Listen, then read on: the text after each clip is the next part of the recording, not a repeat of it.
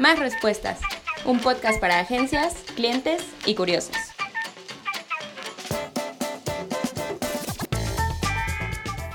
Amigos, ¿cómo están? Bienvenidos a este nuevo episodio de Más Respuestas. Este, estamos muy contentos de estar aquí. Este cabrón hace trabajar a marchas forzadas, pero en fin. Pato, Ni ¿cómo modo, estás? pues bien, ¿y tú? Querías chamba, ¿no, güey? Pues ¿Qué sí, quieres? pero te ¿Todo la quieres? super jalas, pero en fin. Pues ni modo, güey, hay que chambear, hay que estudiar. Y después del invitado que tenemos hoy, No, uf, de, pero- de primerísimo pinche uf, nivel. uf, uf. Cada vez, cada vez vamos mejorando más Cada a vez los más invitados, mejorando. ¿no? Ah, Sí, cómo no. Emanuel, ¿cómo estás? Bien, ustedes, muchas gracias Bien. por la invitación. No, gracias a ti por venir. Feliz de estar aquí con ustedes y que me escuche su audiencia. Le- les cuento un poquito. Emanuel lleva, pues, ¿cuántos años llevas ya trabajando en banca? Pues mira, la, la barba blanca me delata. Eh, ya no sé si es por, por eh, la gente cree que me la estoy dejando larga junto con Cada la vez, panza, no, no, este, cada vez este, más jóvenes tienen más canas, es normal, no Es- te preocupes, es, es- la- es, este, señal de juventud, claro. es señal de juventud y es tendencia. Es un side business para trabajar de Santa Claus a fin de año. Este, tengo más de 25 años ya. en el 25 sector años trabajando en sector financiero. Así es, inicié en, en, en medios de pago y después Ujú. me fui metiendo cada vez más a áreas de producto y obviamente de mercadotecnia y publicidad. Ok, o sea, principalmente en bancos. cada vez que, que, que ven publicidad de algún banco, cada vez que les hablan, cada vez que les ofrecen, cada vez que les imprimen y les llega algo, ¿Es culpa de él? es culpa, No. bueno, depende de qué Ah. banco, pero, Mía no, yo, yo, digamos, yo barnizo, he estado en Ah, ok, algunos de ok. los grupos. pero ellos me hacen la seguir. estrategia. Claro, y, y digamos, en lo, trabajando en producto o trabajando en mercadotecnia, al Ujú, final participas mucho de qué quieres que se comunique y qué quieres que llegue claro. al tomador de decisiones Claro. que va a tener Al un chido. servicio financiero. al- Ok. al Sí, chido. al Y de la ¿Cuál fue tu primer banco? Mi primer banco fue uno de madera que vendía yo ahí en el centro de Coyoacán. y. Pero años después este, logré, eh, eh, digamos, estarán eh, familiarizados con las semanas de reclutamiento en las universidades, Ajá. donde en mi tiempo se repartían currícula en papel y, Sí. y te quedabas este, rezando a que te llamaran y no te llamaban de ningún lado. ¿no? A mí también me tocó en la universidad Sí, eso, ¿eh? Era la feria del, del empleo, la feria del trabajo, no sé cómo Sí, le en ese entonces no, no existía LinkedIn y no existían todas las herramientas que hay ahora para que desde un sender, desde tu celular o desde una app, aplicas para cualquier trabajo. En aquel entonces tenías que imprimir, engrapar y en buen papel y todo. Sí, Y le estoy hablando cuando ni soñábamos de que los, las impresiones eran a colores, eran todavía... Oye, el papel tenía hoyitos a los Sí, lados claro. y lo tenías que poner bien para que no se fuera de ladito, sí, ¿no? claro, sí, para que claro. lo vieran. Y, que, y con el folder pedero.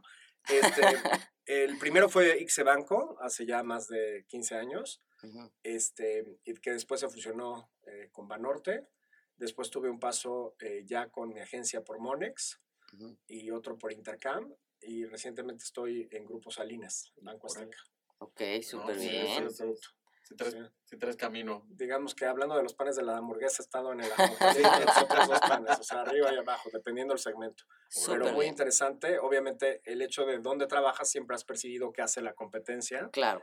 Y es increíble cómo ha evolucionado el sector financiero en México, o sea, la historia de los bancos en México es muy interesante, Sí. desde cómo nacen, cómo crecen, cómo llega un momento en donde todos quiebran y entonces se vuelven bancos internacionales porque vienen estos grandes conglomerados internacionales a comprar y a rescatar la banca mexicana.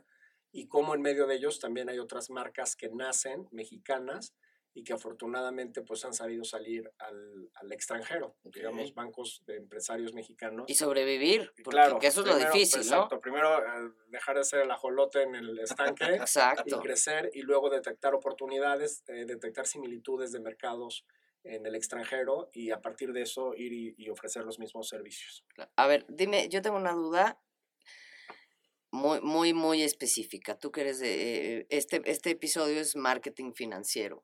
¿Cuál sería la gran diferencia que tú ves entre llevar una marca eh, eh, financiera o un servicio financiero en cuanto a marketing que a un producto, no sé, un refresco o un Claro. pan o algo que compras? ¿Cuál Mira, sería como los La principal puntos? es la tangibilidad, o sea, el, el- el sector financiero, eh, desde la percepción del consumidor, Ujú, siempre, eh, y está victimizado en ese sentido el consumidor, sabe que pues le va a costar, ¿no? Ujú.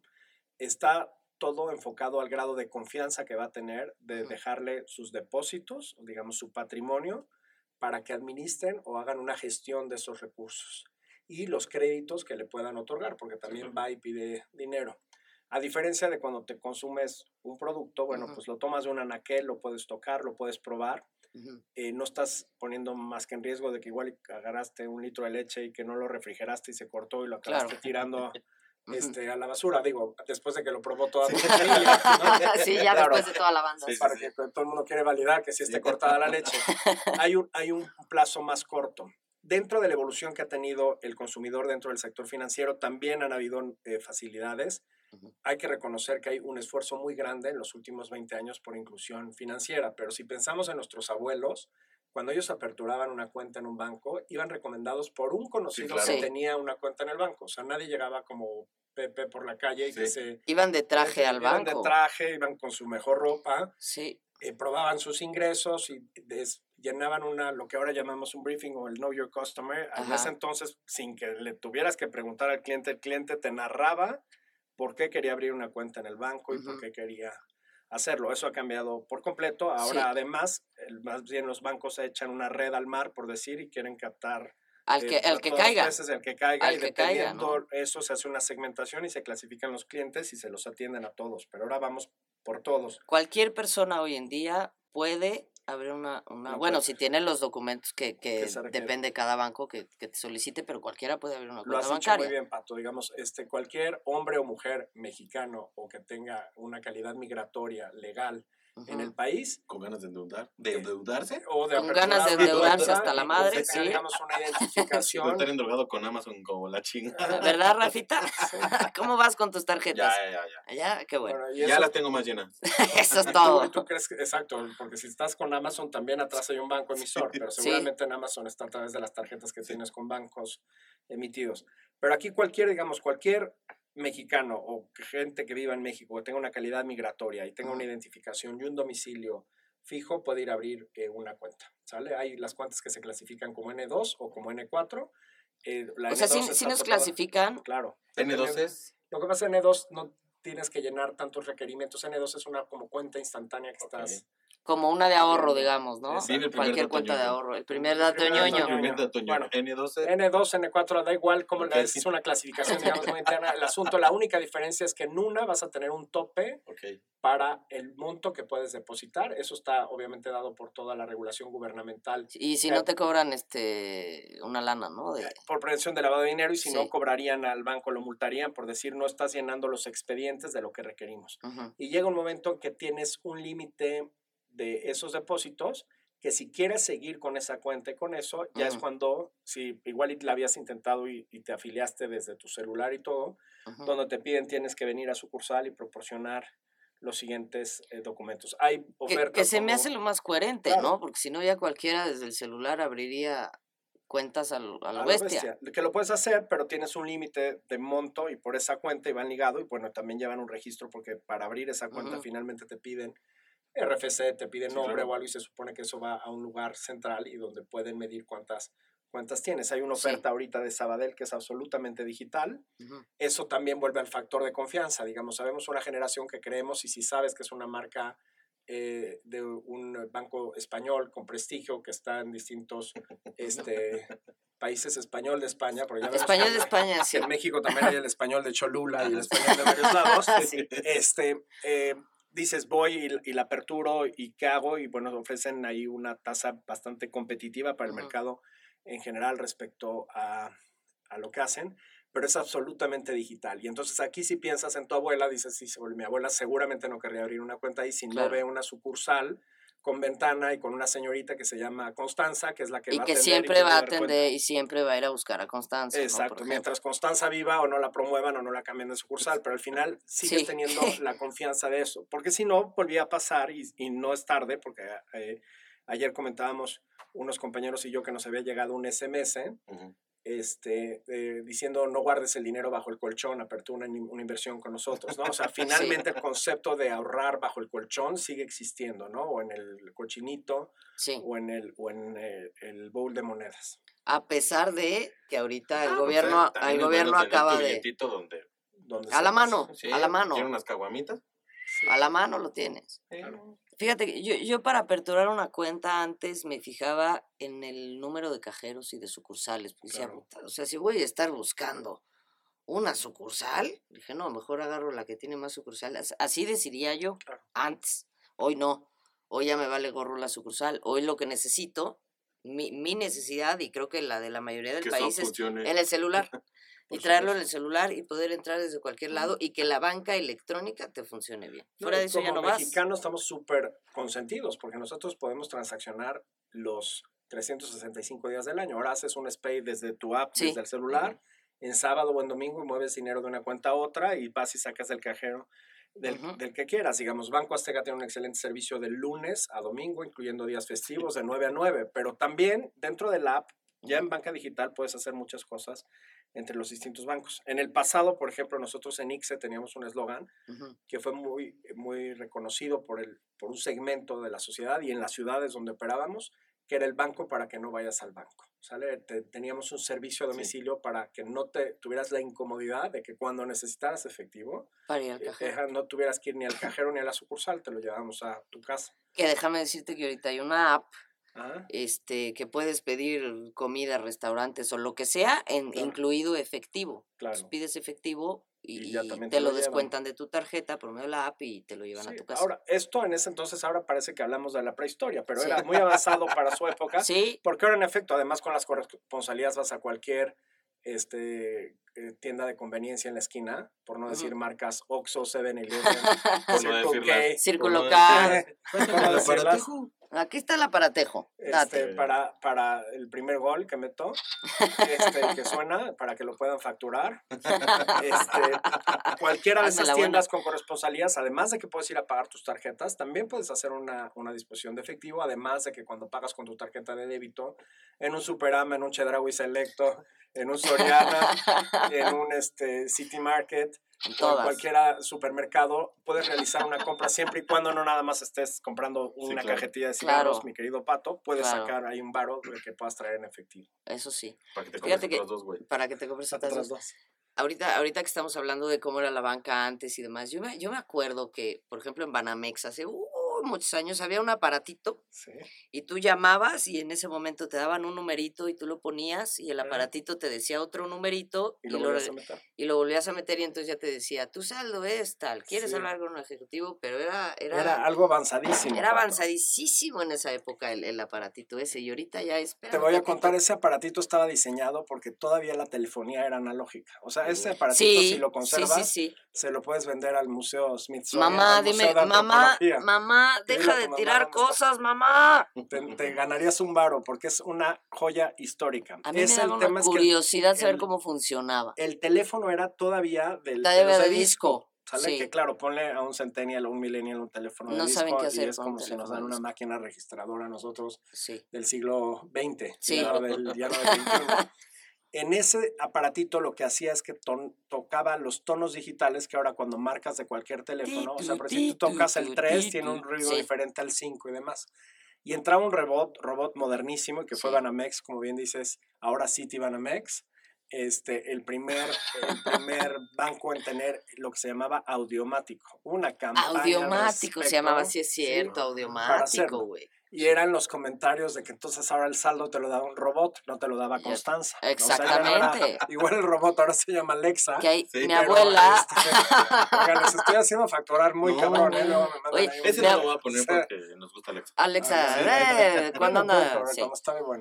A ver si no se prende ahorita Alexa. Oye, mi, mi abuela iba con Constanza, pon tú, Ah, ah. este, y, y mi mamá llamaba usando el aparatito ese. Claro, era muy moderna tu Sí. madre desde la época. Sí. Y dime una cosa, ¿tu mamá hace transacciones? este, No, ahorita ya, ya le vale madre, ya se háganlos Ok. ustedes y ayúdenme y ya, ahorita ya. Sí, le da flojera, pero sí tenía el aparatito. Era, era, era wow. Claro. Y yo bueno. decía, ¿cómo demonios funciona la, o sea, cómo manda la información de aquí para allá? Yo no entendía, a mí me encantaba el aparatito y me encantaba ver que mi mamá marcaba y yo le ayudaba y le ponía el número de la madre, pero no, nunca supe Pues cómo bueno, yo funcionaba. creo que desde ahí hubo una evolución. Este, mi madre también es súper usuaria eh, del sector eh, financiero eh, digital y electrónico porque me Ujú. habla por teléfono y me pide que haga movimientos. Estamos me igual. pide consultas de saldo y Sí. me pide todo y cree que tengo una pantalla en mi oficina con su cuenta abierta. Abierta todo el tiempo. Un saludo a doña Victoria, que es muy cibernética, por si un día oye este podcast, este, vas a ver eh, lo que es, pero en efecto, ahora todo es un tema donde tú mismo te autogestionas, ¿no? Es increíble también, antes el aperturar una inversión implicaba ir a llenar papeles Sí. y ahora puedes tener un depósito de tu quincena y puedes decidir qué parte de ese dinero lo quieres subir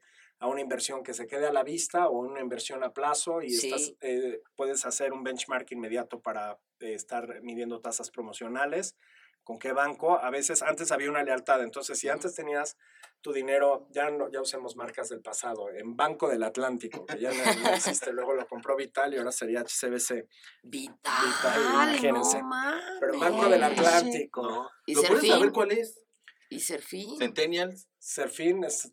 Agarren el google y le. Sí, Banca Serfín tenía un eslogan que era venga a ver a Serfín y tenía un águila Sí, espectacular. sí, sí. Súper mamadísimo el Y de Banco del traje, ¿no? Y de traje, bien decente. el- el- decente, sí, el águila era muy decente. Súper, súper muy educado, muy Sí, educado. este, Banco del Atlántico tenía un eslogan de todo un océano de posibilidades, ¿no? Ujú. Dices, yo no sé si alguien se puso a pensar que era tirar el dinero al mar, pero este, al final la gente le parecía que era una gama amplia. Pero bueno, suponiendo de eso, en una apertura, pues te ofrecían la tasa y decías al plazo y lo aceptabas. Ahora no, ahora abres, como dijiste, Google o abres eh, cada página de diferente banco y haces un benchmark instantáneo y quieres ver ¿Cuál qué requerimientos y qué tasas y a qué plazo Sí. y cuál te conviene más y cuál a esto y cuál al otro. Al final hay una tendencia donde todos los bancos van ajustando Sí, las claro. tasas dependiendo de la tasa de fondeo, pero Sí. a lo que es. A ver, antes va- vamos a hacer un poquito de historia. Ya ves que yo soy bien pinche nerd. Este, hombre. antes, eh, o sea, en la, en la época en la que decíamos, ¿no? De nuestros abuelos, bisabuelos y demás, que tenías que ir recomendado al banco, tú ibas a buscar el servicio al banco. Claro. No te buscaba el, se- el banco a ti.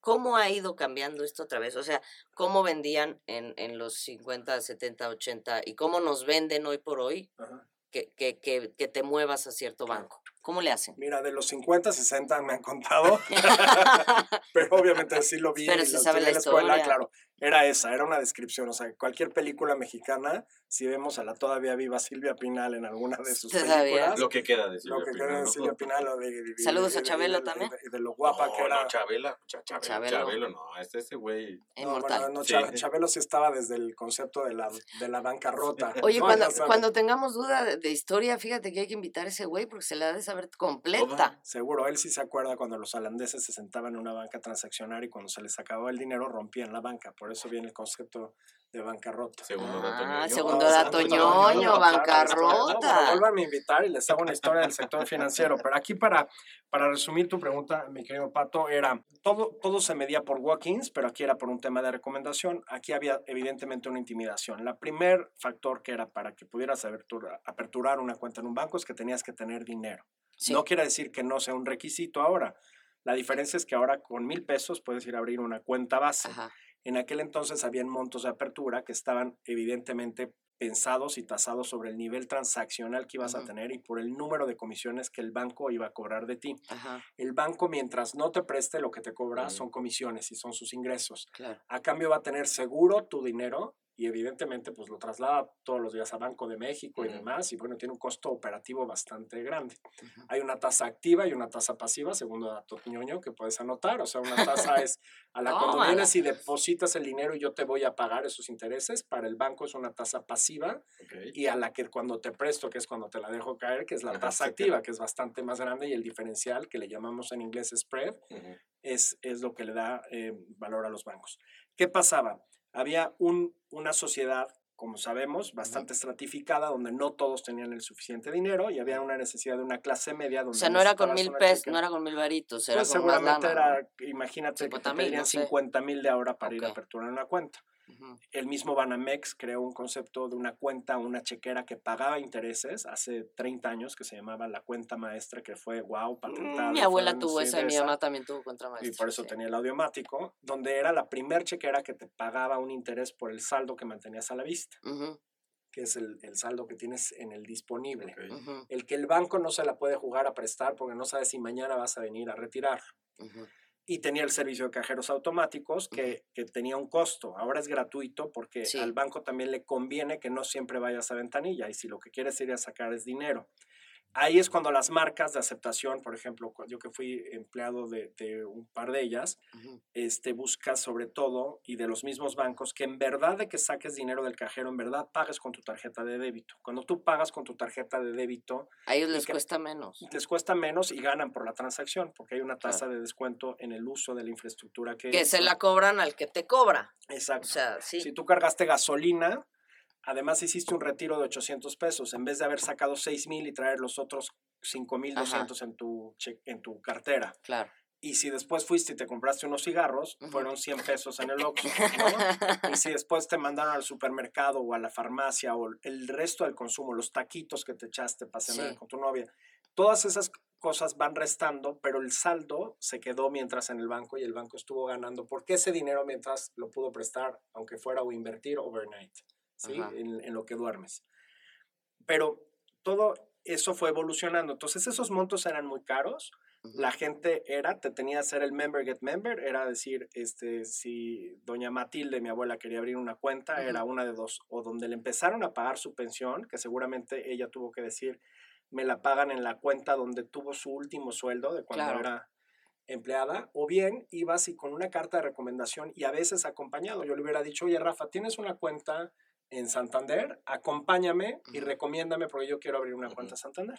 Y llegabas con el ejecutivo de Santander, te recibía, hola Emanuel Ari, ¿cómo estás? Oye, pues para abrir una cuenta, ¿qué cuenta quieres? ¿Qué objeto es? ¿De dónde vienen tus ingresos? Sí Claro. habían muchas de las preguntas que ahora eh, gubernamentalmente y por regulación tienen que costar en papel. Antes dependía del briefing y de lo que quería el Y el tipo de ejecutivo cuenta que fueras a abrir. y ¿no? que fueras a abrir. Sí.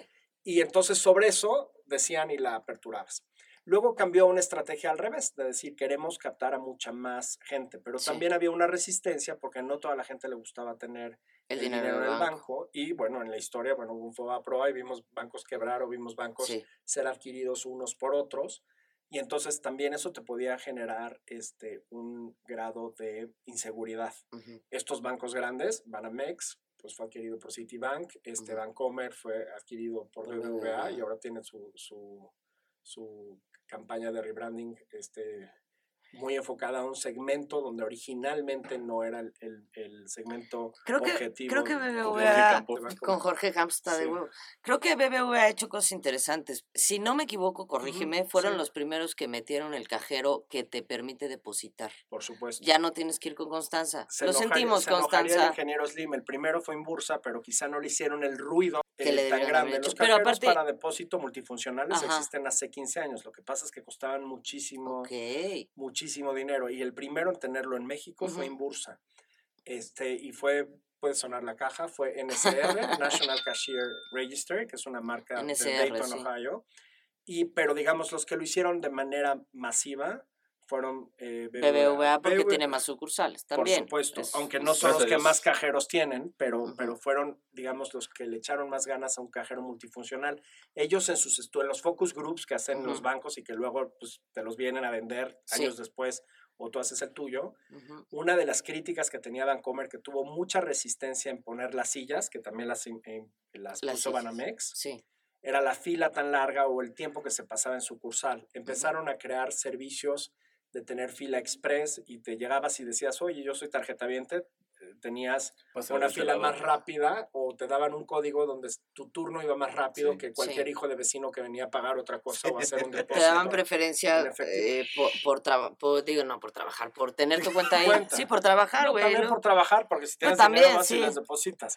Sí. Ahí, desde esos tickets, por ejemplo, de cuando decía, no, no soy tarjeta bien, te dice, ah, va a ser la fila larga, pero desde ahí también ya tienen una segmentación a decir, Pato no es cliente, lo deberíamos pasar con un ejecutivo. Ajá. Medio, medio maltrato, pero por otro lado también me atrae. Y cuando me entero del depósito que hay, el cajero tiene una instrucción o una recomendación de decir, oiga, ¿por qué no pasa un escritorio? Nos encantaría que fuera cliente. Que nunca en la nuestro". vida me lo han ofrecido, Bueno, ¿eh? Pato, Jamás. eh, nada más ese día que sí, vaya, vete peinado al banco y vas a ver cómo Bueno, ya me valió voy a madre. peinar, no, ya valió valió madre. Bueno, Y me enoja, eso. y me enoja que me hacen No, quitarme la gorra. banco también, no, no. No, fue- sí, ah, claro, te hacen Es que ya para qué vas al banco. No, yo sé, yo sé. Pues, O sea. Sí, claro, ya. Me ustedes- puedo pelear aquí contigo todos los días. ¿Para qué voy al Ah, yo qué- banco, güey? Pinches culpas tengo de todos. ¿Para qué me mandas al financieros. banco? Bueno, los dos son sujetos de crédito, así es que seguramente le interesan a cualquier banco. Pero ya casi nadie va al banco. Sí, ya no. Eh, vas a abrir al banco un día que fuiste a la sucursal y el día que quisiste ir a recoger tu ¿Será que tarjeta ya de nadie va al débito. banco? Pues muy sí sigue habiendo mucha transaccionalidad. Sí, yo las poquitas veces que he ido al banco acompañando a mi jefecita que dice, necesito ir al banco. Ujú. Ay, no le gusta ir sola. No. Pero yo dije, ah, hay una app, muy fácil. No, no, no. Si no, ¿qué hago, hijo? Bueno, Ah. tienes razón. Ibas con ella. Ajá, y Mm. Siempre con gente. Pero. Yo menos, es como ir al ¿no? súper, me encanta porque me la vivo benchmarkeando y Sí. veo que sí, que no. Pero Volviendo menos. al tema de BBVA, estos cajeros Ajá. los tienen muy sofisticados, los ha hecho muy bien, permite hacer muchas transacciones, Ujú. aceptan eh, depósitos tanto en billetes como en monedas, que no Ya, es tan común. sí. Y ha mejorado también, evidentemente tiene una campaña de cobranza, por entonces le dice a sus clientes, no necesariamente tienes que ir a corresponsalías con Oxxo, Circle K y Ajá. con 7-Eleven, porque con ellos pues puedes ir directamente a sus cajeros a realizar eh, los depósitos al momento y evidentemente el resto de la competencia Claro. este, lo, lo ha hecho. Hay una inversión, es un robot que estaba, digamos, eh, usado como si fuera un avión y trajeras un avión rodándolo como un autobús, porque, digamos, el cajero automático podía hacer miles de cosas que de momento no hacía. Ujú. Si viajas al extranjero así, a mí hace muchísimos años, me acuerdo en España, una vez fui a sacar dinero de un cajero automático y la primera cuestión que me llamó la atención es que me hablaba de tú y dije, pinche cajero de mi país. Igualado. Usted, ¿no? Igualado.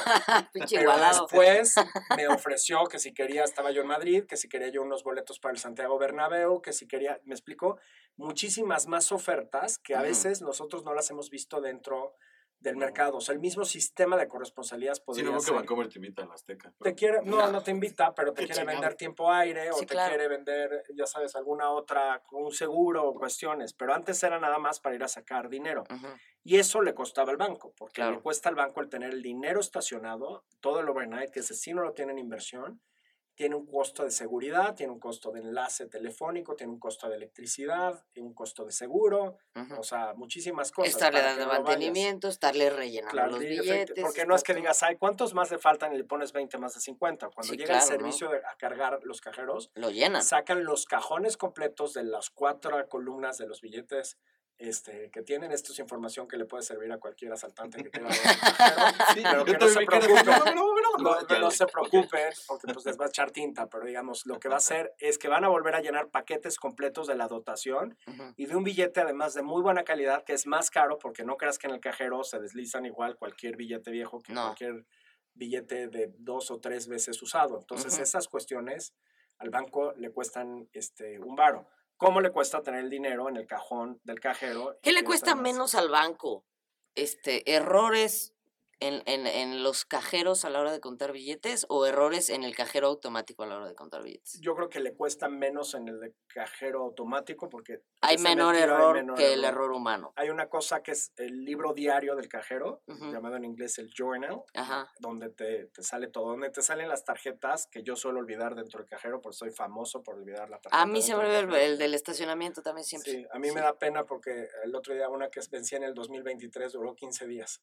Pero yo ya vi que, que me apendejo porque el día que pido recibo, entonces saco el recibo y el dinero y me voy y se me Y olvida la se te olvida la tarjeta. tarjeta. O sea, yo creo que tendrías que tener tres manos para que yo no olvidara cuando pido recibo. ¿Sabes qué haz? Ve sin, ve sin este, si tienes oportunidad en ese Ah. banco, ve sin tarjeta. Sí, con el app. Porque ya con la app dices, quiero sacar. Sí, tanto. O sea, si tú estás en el sur y yo en el norte y me dices, me urgen cinco mil varos, Ah, sí. Te paso un código, vas al cajero y no necesito ni Sí, hacerte una maravilla. transferencia ni nada, sacas directamente Sí. del La cosa cajero, es está tener bueno. en el celular. Cuando no tenga varo, Pato, te voy a explicar, te voy a decir dónde está mi ubicación y me con cinco libros perfecto.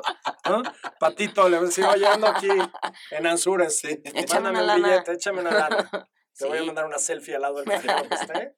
Y va. Una luz. Lo ideal es sacarlo ya con el celular, tienes toda la razón. Mi banco, ¿no? afortunadamente, este Banco Azteca, este, donde sueñas, decides y logras, Ajá. este, tiene, tiene el servicio ese magnífico en la app. Lo que pasa, claramente, mis 45 años me pesan y yo sigo usando tontamente una tarjeta de Yo débito, también.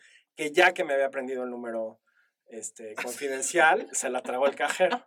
Sí, por mi pendejez de bueno. volverla a dejar ahí, pero ya cuando la- me la regresan, porque tengo la habilidad de que consigo que me la regresen, ¿Cómo le haces? oye? ¿Esa misma? Esa misma que se tragó el cajero, pues le hablé a un responsable porque fue dentro del banco en un cajero automático al lado de, de los elevadores que te llevan al estacionamiento. y, mi buen Eric me consiguió de regreso la tarjeta, ya hice un... un saludos un a Eric. Un saludos a Ebrick, de automáticos que rescató mi tarjeta el otro día. Este, lo que pues hice la, la, operación que he hecho tantas veces de agarrarla con unas tijeras y recortarle el chip y atravesarle todos los que la números, rompes, ajá. banda magnética y luego la paranoia de irla a tirar en diferentes botes de basura, no me saqué un pepenador, la vuelvo a armar y me quiera virlar los dos mil pesos que tengo en chequera. No, digo, en ese sentido es muy seguro. El app la uso mucho, lo que tengo a veces es que, que no sé si les pasa a ustedes, pero cuido más la batería del celular. Sí ya este que a veces la vida como para y no estar y, y, ojo tip de seguridad si van a ir al cajero pues no estén en la pendeja en el celular claro. porque el que anda distraído es el que es el primero que le pegan. Por entonces supuesto. vayan pendientes. Exacto y si no te pueden chingar el celular al lado del cajero y hacer la transacción sí todo. se recomienda que la hagas antes y tengas el código y ya cuando te acercas al cajero abres exactamente. y si sacaste una foto tomes los códigos. Exactamente Oye, oye, oye me preocupó esto que decías ¿qué? que estabas este, muy endeudado con Amazon. Pues, ¿qué compras en Amazon? sí, ¿Si es Amazon nada más o eres usuario de, de, de sitios triple X? Que no, no, no, no, no, ya no hay que pagar. Ya, ya, ya son, ya son gratuitos, sí. ese sí, ah, ya son gratuitos. Un, día voy a hacer un programa de los sitios. De, de todo, de, de ilegal, todo. No, ay, chido, está bueno. Me invitas también. Sí, no, sí. Ahorita antes de, de, de, de, empezar a grabar estábamos platicando un poquito con Emanuel este, y nos contabas de las tarjetas prepagadas, justamente. Claro, sí. Fíjate que hace muchos años en una, en una reunión internacional de, de una marca eh, internacional llamada Visa, presentó unas estadísticas que nos tiraron los lentes a todos los que estábamos eh, gafas. Ajá. Y el, increíblemente, eh, te estoy hablando del, del, año 2009 y era una reunión en Budapest, súper pedera, súper nice, ya sabes, sí, sí, en un hotel. Ajá. Y pasaron las estadísticas de lo que en Italia, en las oficinas de correos, la posta, como dicen los italianos, de la colocación que tenía el prepago. Y eran unos números de que daban por italiano 2.3 tarjetas al año que decías. O sea, había tarjetas de Más, prepago que un italiano llegaba y decía, yo tengo mil pesos, lo voy a, bueno. Lo este, compraban en, en ese lugar, pero por, por le, per cápita, del, por el segmento, digamos, que era mayores de 18 años italianos, Ajá. por italiano, y yo creo que habrán contado, yo creo en ese momento, espero no a nadie del Vaticano, porque sabemos que es Italia y si no los meteríamos en un problema los de la iglesia, Ajá. pero habían 2.3 tarjetas.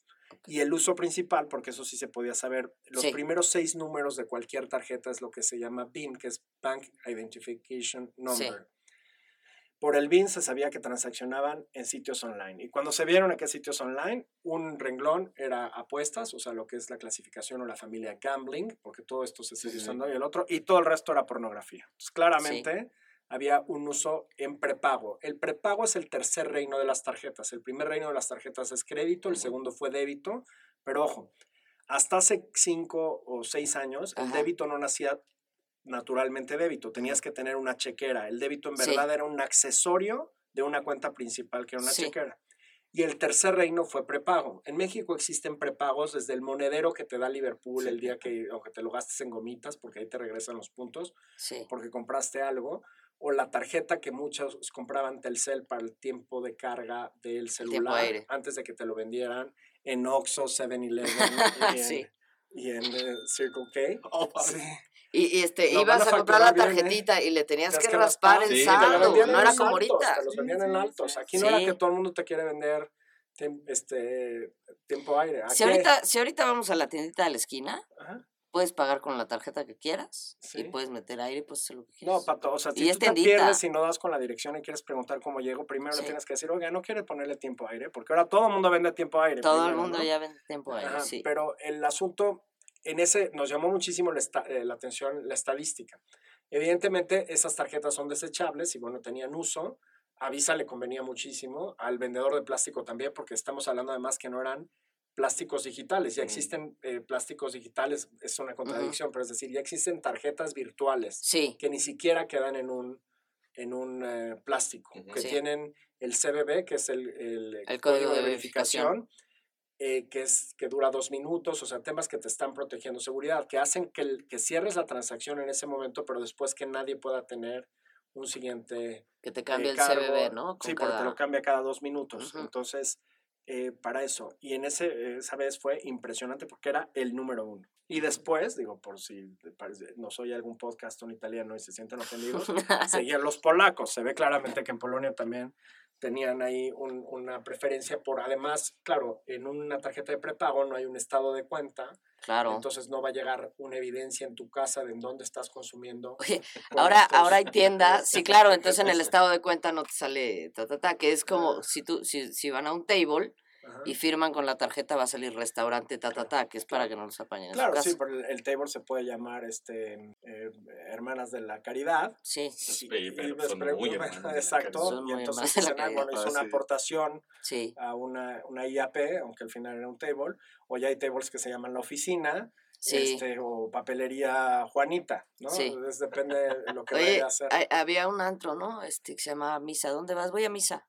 Y te ibas al, te ibas al bar. Sí. Lo, lo- lo que era impresionante eran los horarios de la misa y que te cobraban con tarjeta. Sí, sí, pues es que los padres también se modernizaban, había que dejar este el diezmo, el diezmo.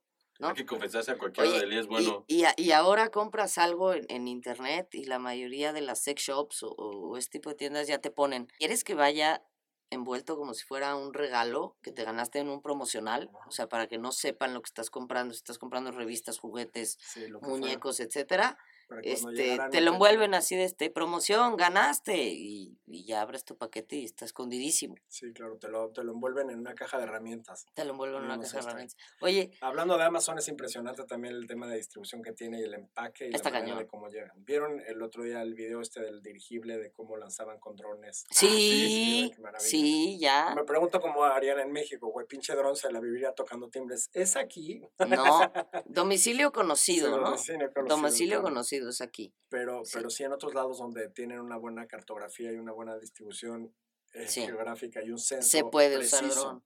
de las casas, lo pueden hacer con Y aquí imagínate, güey, o sea, aquí estarían los chavitos con una resortera tina- tirando drones a ver que se vuelan. qué caía. Sí, Sí. Eso se ve claramente que era para primer mundo, pero es impresionante a dónde lleva la tecnología. Sí, está cañón cómo ha cambiado todo. Y, y sigue vamos a cambiando. seguir cambiando. ¿Tú qué crees que vaya a pasar en el futuro? Mira, ¿Qué te imaginas que, que, que, que pueda...? la primera cosa que me imagino es que se me va a seguir cayendo el pelo y va a ser blanco. Y a mí me van a seguir saliendo canas, estoy de acuerdo contigo. Este, yo creo que eh, vivimos en una sociedad donde estamos enfocada a que el crecimiento es en consumo, más que en, en el tema de producción. O sea, está muy segmentado y todo se ha masificado. Ujú. Se ha globalizado. O sea, podemos abrir el refri de cualquiera de nuestras casas y les aseguro que tenemos hasta las mismas marcas de, Sí. de los productos que eh, consumimos, porque tenemos esa accesibilidad y además estamos expuestos consumo, eh, eh, continuamente. Entonces, el, el mercado va dirigido a consumo. Dentro de esas ofertas está todo lo, lo que ha generado estos networkings como de, de- o estas comunidades como lo es eh, Facebook, WhatsApp, este, LinkedIn, o sea, todas donde tuviste un enrolamiento que fue gratuito y donde hay un blindaje impresionante, porque aunque Facebook a través de Messenger haya comprado WhatsApp, los mexicanos seguimos usando WhatsApp. O sea, Sí. creo que usas el Messenger el día que no tienes el teléfono de la persona a la que quieres contactar y dices, ay, güey, me lo encontré el otro día y es amigo mío Facebook Sí, y lo contactas por ahí. Y a través de eso, lo que sí está cambiando es que muchas de estas ofertas de consumo están, o sea, los algoritmos es increíble cómo Sí. trabajan, de que por la conversación que tú y yo podamos tener en cualquiera de esos rumbos, Sí. hay un predictivo. sí. Claramente, es, digo, yo ahorita puse en modo avión mi celular para que no sonara, pero claramente Siri, o sea, cuando a veces se activa, es que te están escuchando. Yo ya la desactivé, ya me Sí, tenía hasta el sí, gorro claro, y te están decías- escuchando todo el tiempo, sí. Decías gracias por. Digo, yo no tengo una- algo así que me preocupara de, de que me oiga. Güey. Vamos a suponer que alguien en tu familia tiene una emergencia y te dice, pásame ahorita por teléfono, díctame tu tarjeta de crédito. ah, y tú es- se la dictas y te está escuchando escuchando Siri. Claro, claro. Sí, Y si le dictas el CBB y todo. exacto. Digo, de paso le puedes decir, Siri, se paga los días tal y el mínimo es, ya sabes, para que Ahí te encargo para que le pagues, ¿no? Sí. Va a hacerlo. Entonces, si hay claramente una, em, ¿cómo se llama? Una transposición de, de elementos que antes y por ética, de- desgraciadamente que luego esa es la más este, laxa, Sí, eh, estamos cediéndole mucho a las máquinas. O sea, eh, hubo un éxito de un par de libros en años pasados, que uno que se llamaba Homo sapiens y otro que se llamaba Homo Deus, Ujú. donde en Homo Deus da a entender em, eh, toda esta propensión que hay que dejes que piense la máquina antes que tú, ¿no? Ujú. Y no sé si han visto una serie en Netflix que se llama Black Mirror, me Sí. parece que la describe muy bien, o sea, Sí. donde te, pone cosas patéticas que no son a futuro, ya pasan Sí. actualmente, ¿no? Entonces, y que antes también pasaban, porque digamos, el episodio este donde la niña no puede ya rentar un coche porque ya tiene tres estrellas de evaluación y ya no se puede subir un avión porque la gente la calificó baja o algo, pues era un tema social antes, ¿no? Ya sabes. Pero ahora ya. Pero, pero ah, la cosa es que ah, ahora sí hay una barrera de entrada que dices, no, darling, tienes una calificación de tres estrellas, ya te jodiste y vas a rentar el coche más viejo del, del segmento. Ujú. ¿sale? Que le pasa que no tiene cargador eléctrico y se queda varada, ¿no? Y así, entonces creo que en eso hay una propensión que sí, como tú desconectaste Siri, sí se tienen que tener este, bastantes eh, precauciones. Pero por otro lado, vivimos en un mundo que si no te metes dentro de la era, di- de la, de la era digital, en No entras a ningún estás lado. entrando nada. No estás entrando Porque nada, sí hay, sí. por ejemplo, iniciativas en el sector financiero que el que ya no tengas un celular es tanto como el que no tengas un deducible. Porque ya olvídate del teléfono fijo y olvídate de tal, porque es un medio de comunicación o de un enlace. Ujú. Y se está pensando que tengas un número de teléfono por persona o por habitante, aunque vemos gente que de repente tenemos uno segundo por una razón, el que viva Porque tienes uno de trabajo y y tienes otro uno personal o, o algo, sea. y el otro vive sin batería y dices, luego lo tienes que buscar el día que sí lo quieres usar porque pues finalmente traes uno, pero es ridículo porque lo traes en la mano. Yo les pregunto a ustedes, ¿qué sientes el día que lo olvidas o qué sientes el día que estás sin batería? ¿Sale? Digo, en la paranoia que vivimos en la Ciudad de México y en el país, la primera cosa Sí es... me, yo cuando me quedo sin pila, por ejemplo, sí me preocupa que, que alguien me quiera localizar por alguna emergencia, o Me sea, que le pase algo a mis papás, a mis sobrinos, a mi familia, lo que sea, ¿no? Ah,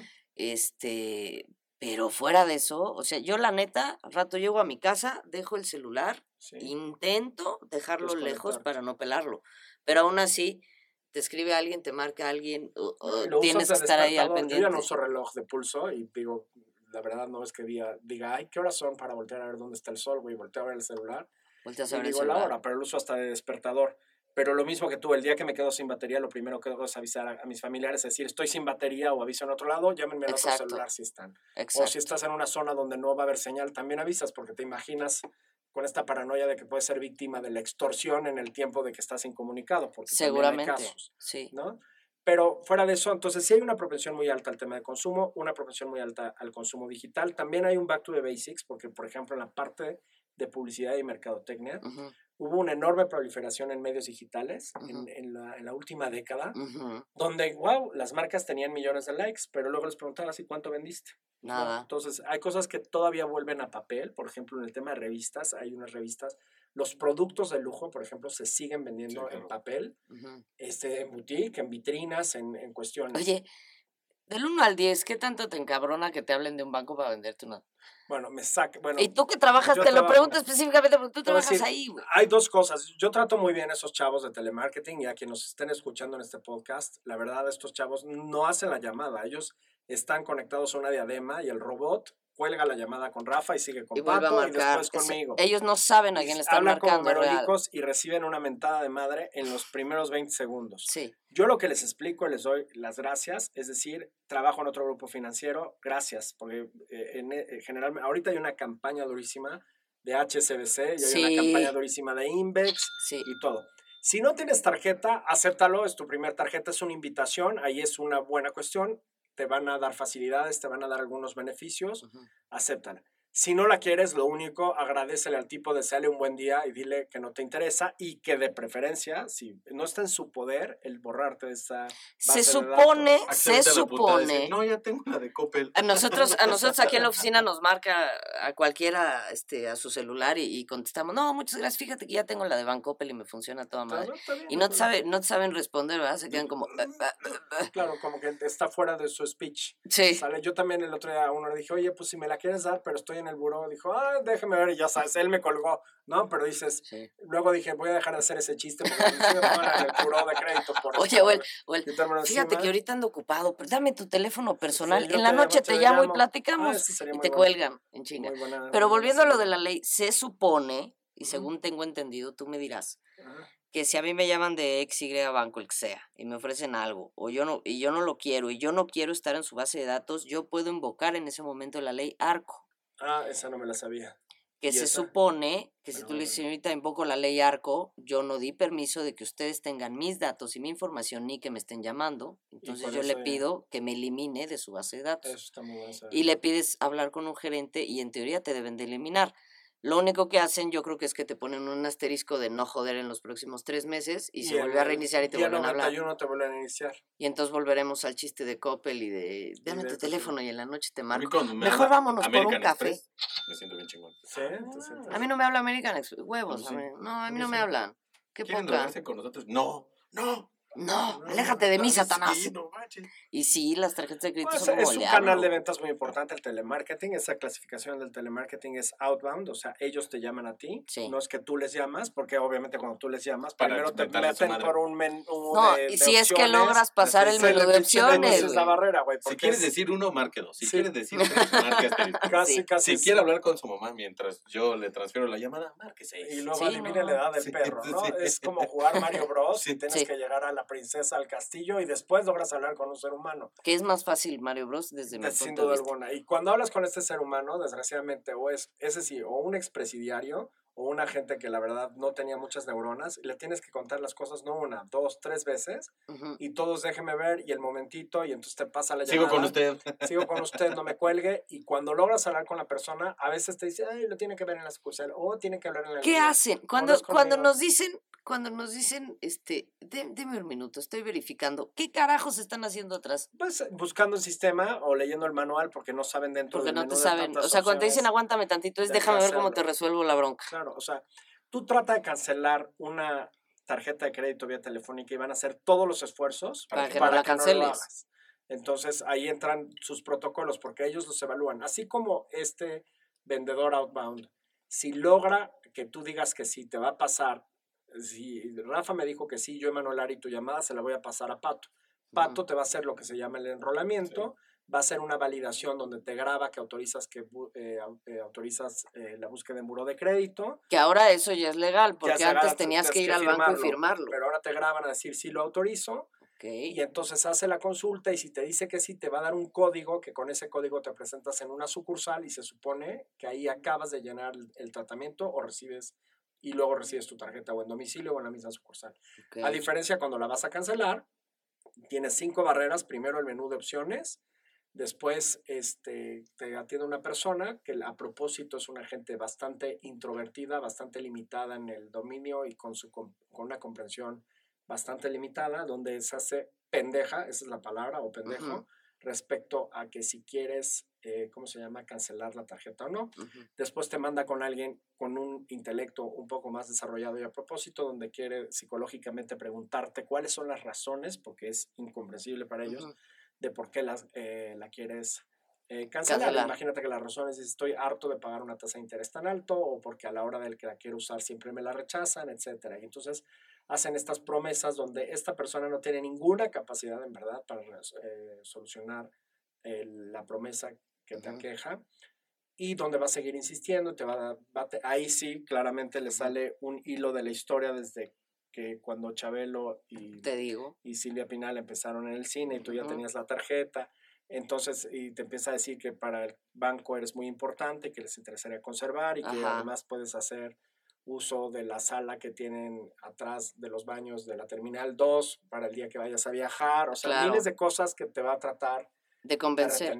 Es legal, o sea, si tú dices a la primera, quiero cancelar, ¿es Ujú. legal que te estén friegue y friegue y Pues, friegue para que no canceles? Haz de cuenta que ¿O estás no en hay una, una ley que diga- Estás en una tienda de la comunidad árabe queriendo comprar un tapete y al final dijiste no lo quieres, trátate de salir de esa tienda sin comprar el No, tapete, bueno, vas a no, tener todos los madre. Sí, esfuerzos claro. del vendedor y eso. Es válido porque al banco le cuesta mucho dinero traerte de cliente como para que después te le vayas. Ok. ¿sale? Entonces Nunca va a hacer todos los tarjeta. esfuerzos. Bueno, Nunca has paga cancelado una una de las que yo sí. dices de por No, Amazon. no, y sí de pago. no ya lo sé. ya lo Pinche sé. pato.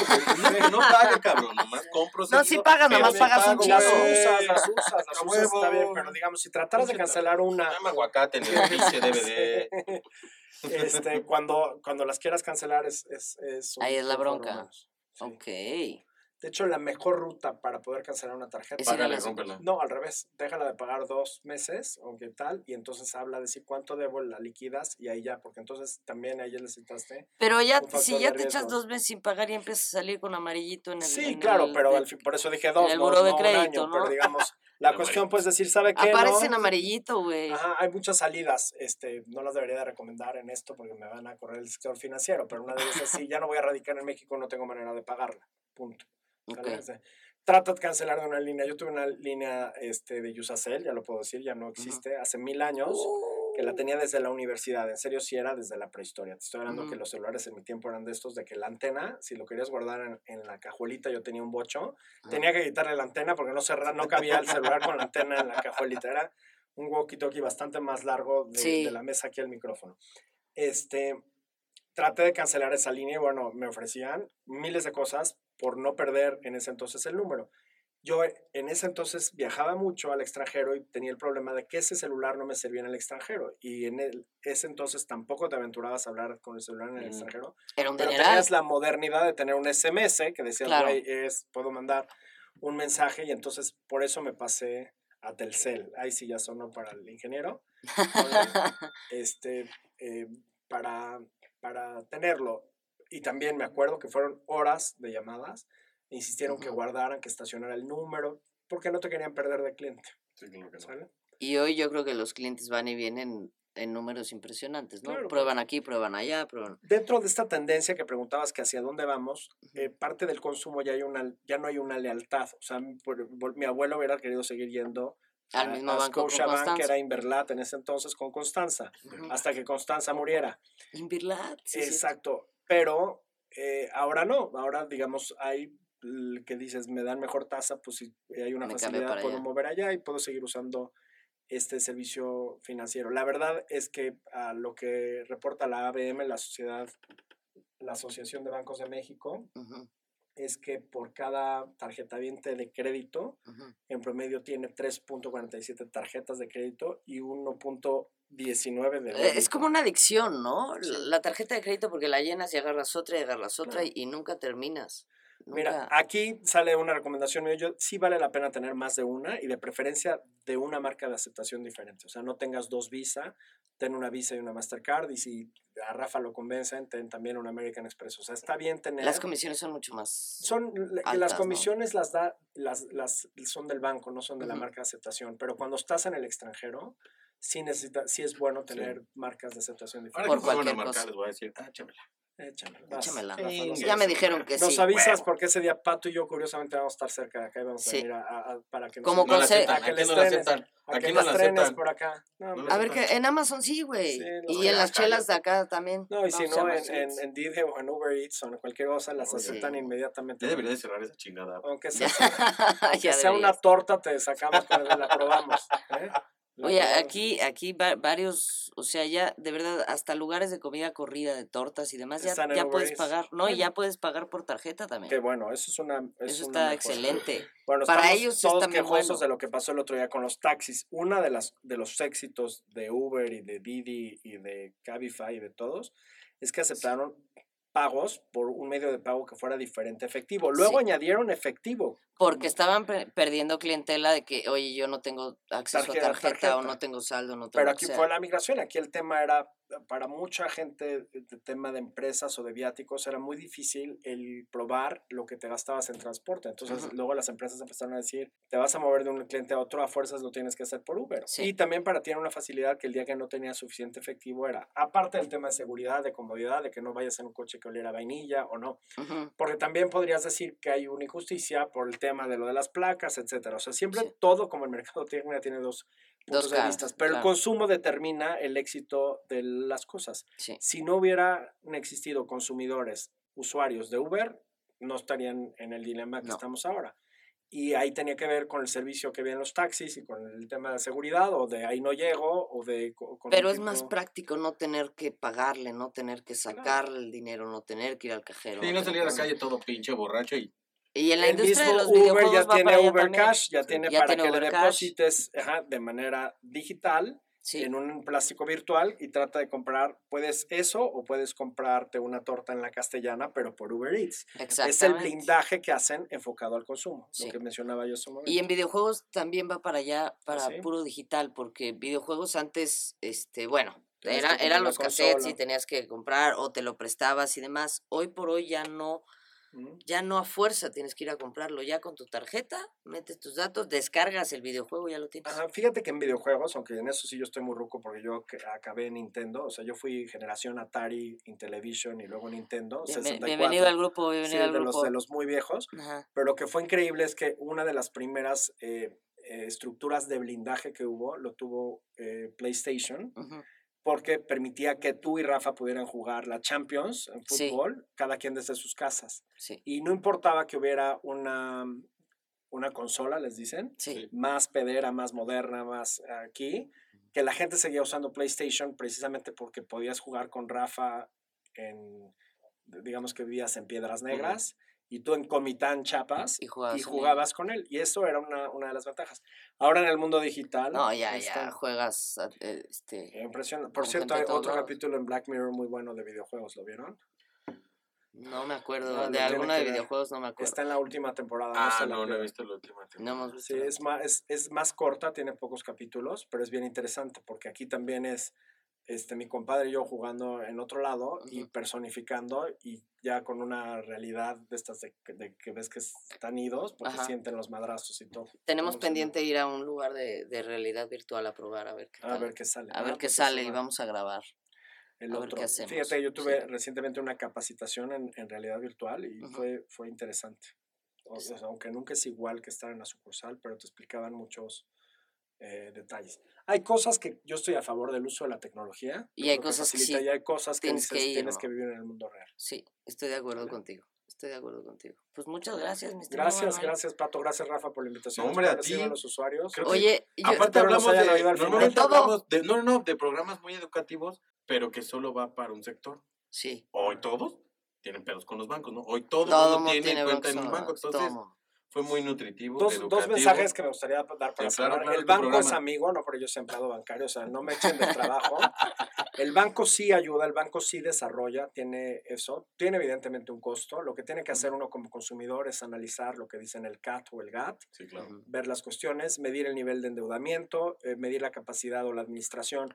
Aquí hay una diferencia contable de liquidez y solvencia. Liquidez es tengo el dinero ahorita y puedo hacerlo y solvencia es cuánto tengo durante el mes y que midas obviamente que hagas lo que se llama el flujo de caja de Sí. ver que esté cercano a esas fechas. Evidentemente los bancos quieren más clientes y quieren colocar más créditos y también quieren captar más recursos, eso es normal, como el restaurantero. Todo el mundo quiere quiere tener más mesas y quiere tener más rotación. Claro, Este, o sea, el pozolero Casa de Toño quiere y que es lógico. Todo sus quiere cosas. y, Sí, y tu pozole más rápido para que esa mesa vuelva a vender. sí. Como consumidor es clave que tengas un historial eh, bancario. Como consumidor es clave que seas usuario y que las uses, que, o sea, que no las dejes como tarjetas durmientes, que tengas guardado el número en otro lugar, que no cargues todas al Al mismo mismo tiempo. tiempo en la cartera, que seas bastante, eh, digamos, desconfiado cuando te piden, nunca le tienes que dar el número de la tarjeta. Por ejemplo, esto que decías del familiar, como bien dices, te puedo ir Siri, órale, te dicto el número eh, por teléfono, pero y dices, te mando el CBB por WhatsApp, dices, no, pues le mando el CBB a alguien más que no necesariamente va a saber Siri quién es, como para que lo pueda atrapar. Exacto. Hacerlo porque si le dices, y el CBB termina en el día de tu cumpleaños, Siri sí sabe cuándo es tu Claro, cumpleaños. Eso- dominan. Eso, ya no. dominan. El otro ya día no me es decía, tal. el otro día me, me, Me me- decía, para, tampoco es que hable contigo siempre. No, Siri, no. mamón, Déjame no, terminar de hablar, chinga. Pinche El otro día me decía una amiga, ya ves, güey. El otro día me decía una amiga, este. ¿Qué amiga, Areli? No, otra, Ah, otra. otra, Un beso a otra. Areli si nos Un beso a. Areli. Este, no, me decía una amiga desde, desde Kinder, este, oye, de, a ver, mi esposo nada más tiene WhatsApp, pero no tiene Facebook, ni tiene nada, ni, le dije, da Ya, igual. ya con eso, da. O sea, es que nunca, le- yo nunca les he querido confirmar mi número. Le dije, no hay pedo, se lo saben mejor que tú. Todo lo que tú haces se lo saben mejor Eso está tú. bueno, pero entonces el día que no sabes algo dice Siri, ¿te acuerdas cuál es mi Siri, número sí, de tal? Oye, Siri, ¿te acuerdas? Y ya se va a saber toda tu, tu vida Tu así. vida, Es correcto. Pero bueno, volviendo a eso, digamos, una de las cosas, este, los bancos, desarro- o sea, el captar dinero de los bancos hace que el dinero en la economía dé vueltas. Sí, claro. Ya está probado que, que si está también nada más en el pago de impuestos, en teoría, en la, en la G del gasto gubernamental Mm. hace vueltas en la economía. Está probado que el dinero se lo roban los gobiernos, al menos los que vivimos acá, Sí. no importa de qué partido este, sean. Pero entonces el banco finalmente es de desarrollo. Eh, eh, hay grandes esfuerzos, obviamente, por bancarizar a mayor parte de la sociedad. Ujú. Veo, nada más para acabar de responder lo que decías, va a consumo y creo que va a, a un usuario digital. Creo que los celulares han sido la primer sucursal virtual Sí, que se ha podido tener. Este, mencionaron ahorita a otro banco, pero bueno, uno de ellos también es Banco Azteca y en Electra se ha sabido muy bien el modelo de cómo atraer a un segmento de la sociedad eh, que sí genera un walking en esa Sí, tienda, claro. Eh, donde se le dio un crédito, donde no tenía un historial de crédito, ujú, eh, donde reciben una remesa o donde pueden ir a ahorrar o donde pueden ir a solicitar un crédito porque son emprendedores. Entonces, al Claro. final, todos los bancos o todas estas ofertas que están realizando, evidentemente van enfocadas al desarrollo. claro. Y es importante ser usuarios, pero medirlo con cautela. La verdad, el efectivo, más transacciones en efectivo, en teoría menos impuestos pagas porque menos registro queda de tus transacciones. Que acaba de, que acaba de lanzar, en el caso de nuestro país, México, Cody. este, acaban de lanzar Cody, que es este para recibir pagos sin que te cobre comisión, Exacto, con, con tarjeta de débito y crédito, con código QR. Sí. ¿Le ves futuro? Mira, no tanto todavía. Porque entró una paranoia de no mames, van a quitar el efectivo. Ento- Sí. eh, empezar, es imposible. Sigan Primero soñando. tienes no, que tener celular y efectivo". tienes que tener eh, pila. Bueno. Yo sí he usado Pila, en, güey, en sí. circuitos cerrados, digamos, en una farmacia o ya sabes, en que me fui a Mesón Kaiser, suena otra vez, ya sabes. No manches. Ven más naranja. Tienes seguido, que decir la pinche No, frase, sí, güey. claro. Ahorita, eh, todas las marcas que estamos No, mencionando y que está mencionando aquí nuestro amigo todas, Manuel, no son nuestras y no Ajá. tenemos ningún fin lucrativo con ellas, simplemente las estamos mencionando. Porque son mis favoritas. Exactamente. Este, pero, digamos, lo haces un- por un tema de comodidad y a veces, eh, como usuario, en el app que tenemos en Banco Azteca Modernísima, Ajá. si yo te debo 116 pesos, puedo pagarte si tú haces cobrar y me das un código QR yo desde ahí y entonces haz de cuenta, te paso el dinero y suena como si te echara moneditas, Ajá. o sea, cosas que te parecen al principio muy bueno, hasta graciosas, y dices, Ajá. maravilloso, porque igual y traigo un billete de 200, güey, y dices, a ver, ¿quién va a ir a cambiar el cambio? sí. Esas cuestiones funcionan. Sí. ¿Qué pasa? Que el registro claramente está probando una transacción entre, entre usuarios, el dinero ya estaba dentro de un banco, digamos, quedó Y lo mueves lo virtualmente a otro. De banco a banco en vez de tener que haber hecho este, un SPAY. Hay cosas o modalidades que parecen y que su- resultan muy buenas. Tienen un buen principio. Por ejemplo, alguien que recibe una remesa se lleva todo el dinero de la remesa porque llega a su casa y va a dividir ese dinero. Claro. Pero igual acá tú puedes distribuir parte del presupuesto. ¿Y le, Vamos y a ver qué pasa con Cody. Le veo futuro porque creo que sí es una alternativa. Las marcas de aceptación, Visa, Mastercard, Carnet, no han de estar tan contentas. Porque al final, ojo, ellos hacen un tema de la gestoría de cobranza. Y ellos, y ellos se llevan una comisión, o sea, pa- para que la gente pueda entender. Yo, por ejemplo, vendo, vendemos en Caemos Bien una web y tú me pagas con tarjeta, yo, vendedor, le Así es, tengo que pues. pagar la, la comisión por venta. Tu al terminal banco. virtual en, en Exacto. tu punto .com, no sé quién sea tu adquirente, imaginémonos que es Banorte, Banorte te va a cobrar una tasa de descuento Exacto. Que le va a pagar parte de esa tasa de descuento al banco emisor de Rafael que te pagó con su tarjeta Santander. Santander tuvo una parte del ingreso. Todo eso te lo descontaron a ti. Y se supone que Cody, se supone que Cody no te cobra comisión alguna. Exacto, Decían, ¿no? Decían, pero tiene que ser presencial. Ahora lo que tú vas a hacer es que le- en teoría con Cody le tendrías que mandar, no sé cómo vaya a estar. A tu cliente un código QR que él tendría que escanear con su celular y decir pagar y tú ver del otro lado ver que ya te Y es es mucho más bronca. Esa, eso ya le estás poniendo pasos adicionales al que te va a comprar. Claro. Y, y eso en marketing. Yo, es Emanuel bueno. Ari, seguiría cobrando con tarjeta en mi terminal el virtual porque Yo una aclaración con el banco sí sería Sí. mejor a través de una tarjeta emitida Visa, Mastercard o alguna cuestión. ¿Para qué año? Hoy en día, ¿eh? lo digo, Claro. 19 de octubre, si puedo decir la fecha, Sí. ¿sí? No dije del año, pero pueden suponerlo. este, pero eh, eso habrá que ver. Sería súper interesante ver qué pasa. Me voy a llevar yo la tarea de, de ver. Voy a tratar de ser usuario de Cody en algún lado con un, ya sabes, yendo a comprar pan. No, Algo, no me la sí. voy a jugar. Con un, con un auto, ¿no? Con sí, claro. Los autos, fíjate que se siguen pagando. Sí. Eh, hay un estudio el otro día Ajá. Los autos los podrías haber comprado con tarjeta hace muchos años, porque hay líneas de crédito sí. millonarias y eso, Sí. pero pues la comisión del concesionario no se la quiere ganar. Pero el tema de SPAY. Pero en México, repito, estamos muy mal acostumbrados. Aquí el SPAY pasa en segundos. Sí. En Estados Unidos, para mover un dinero de un banco a otro, tiene una comisión alrededor de 30 dólares. Imagínate 600 pesos, ¿sale? Y aquí No te cobran por 20 pesos. porcentaje, dependiendo la cantidad, La cantidad es el de lo porcentaje. que es. Pero digamos, pero acá un SPAY, estoy hablando de una transferencia, ni siquiera con la tarjeta. Ujú. Yo pasarte un dinero de una cuenta, por ejemplo, de Wells Fargo a Bank of America, tendría que pagar 30 dólares. Y queda tres días después. o sea, No, es qué algo mamada. que no puedes creer. Exacto. es- Ya ven cómo sí estamos avanzados, Sí, no, muchísimo. Sí estamos muy muchísimo. avanzados. Estamos muy muy avanzados. acostumbrados a eso. Pues somos medio Y huevones desde y que buscamos la llegó solución. Uber y Cabify y Didi, porque el pedo sí era en México que los taxis los tenías que pagar a fuerza En efectivo. efectivo. Aunque, por ejemplo, yo en un banco hicimos un esfuerzo, además de ponerles TPBs con, con chip celular para que pudieran cobrar, y había una resistencia, porque aquí, como bien lo dijiste, de que el efectivo sigue siendo el rey, Ujú. también todo va pensado en el tema de elevación de impuestos. Claro. Y en cambio, una transacción que esté realizada en una TPB y con una tarjeta, pues hay el rastro. Está el registro, Está el punto. ¿Cuánto tiempo le das de vida tú al efectivo en México? Yo creo que el efectivo nunca va a dejar de existir, como bien dices. O sea, el, Ujú. el- el billete encanta y la moneda. Pero creo que por el número de transacciones sí está este, disminuyendo. Ayer fui que yo Auditorio. Nacional con mi pareja, fuimos a un concierto. Y este, Ya dinos a quién. fuimos ¿A quién fuiste a ver? a ver a Yuri y a la Pandora. no mames el concierto que nos echamos. Viernes de Nacos. y estuvo increíble, estuvo padrísimo. ¿Cómo? Este, ¿No cantaste la maldita No, primavera? güey? canté Sí. varias más, ¿no? Y, este, Todas las de Yuri, ¿no, güey? Detrás de mi ventana, Fíjate que yo sí. Pandora me- siempre me cayeron gordas y me sigue cayendo pésimo. Ayer me llamó la atención Fernanda, me pareció guapísima. ¿Quién es buena. La flaca, las otras son las dos hermanas. Las gordas. hermanas. Todas Las muy No domino ese pedo, pero. Se bueno. llaman Mighty Fernanda, las otras dos las traigo súper aquí Yuri tiene una voz, no mames, y obviamente Sí. se echaron el palomazo de José José. Aquí hay dos fenómenos que me encantó. Uno, estaba abarrotado el Auditorio Nacional. Este, Ujú. Yo trabajé en entretenimiento entre el año 2003 y 2006, trabajé en CIE. El, el Auditorio Nacional tiene un aforo de 10.000 personas, o sea, había 10.000 personas, no había un lugar vacío. ¿Tenías más calor ayer o ahorita? No, va parejo, pero ¿Va sabes, parejo el con la lonja- calorcito? La lonja va bien. Y aquí está, está muy padre y los felicito por esta cabina. Muchas gracias. Muchas que gracias. organizaron.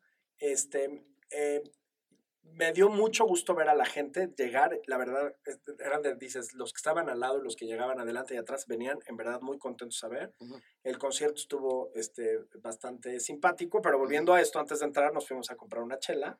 ¿Y todo y el mundo con paga con? Yo pagué con tarjeta y todo el mundo pagaba con efectivo. Y veías que el que te atiende la chela, ya sabes cuál microbusero, traía Ajá. los billetes entre los dedos, ya no los echa en la Sí. caja así no, como ya para no. Pues es en que el Auditorio que... Nacional, ¿eh? que, que, que digamos, el peje podría decir que es lo más fifi que tenemos en México, así estaba, ahí te das cuenta que tal. Cuando pagué con tarjeta, ya sabes, la tipa, pues ya sabes, fue por la TPB y realizó la cuestión o algo. Ya no sé si el de atrás me mentó la madre o no. Quizá Es que tardaste más tiempo. Sí, claro, porque tardas sí. más tiempo al hacerlo con tarjeta. Eso sí, Sí, es claro, cierto. pero para el múltiplo del número de chelas que compré o algo, el, el haber dado el efectivo, ya sabes, y en lo que te dan cambio y en estas cuestiones. Es, yo creo que ahí es un perfil, pero yo, porque a mí me gusta transaccionar con, con, con débito, ujú. por ejemplo. Este, Sí, y porque así no te pasas de lo que tienes también. Exacto, y, te- y Sí. suelo traer el efectivo que deduzco que voy a necesitar Ujú. en el, en el día, ¿sale? Ok.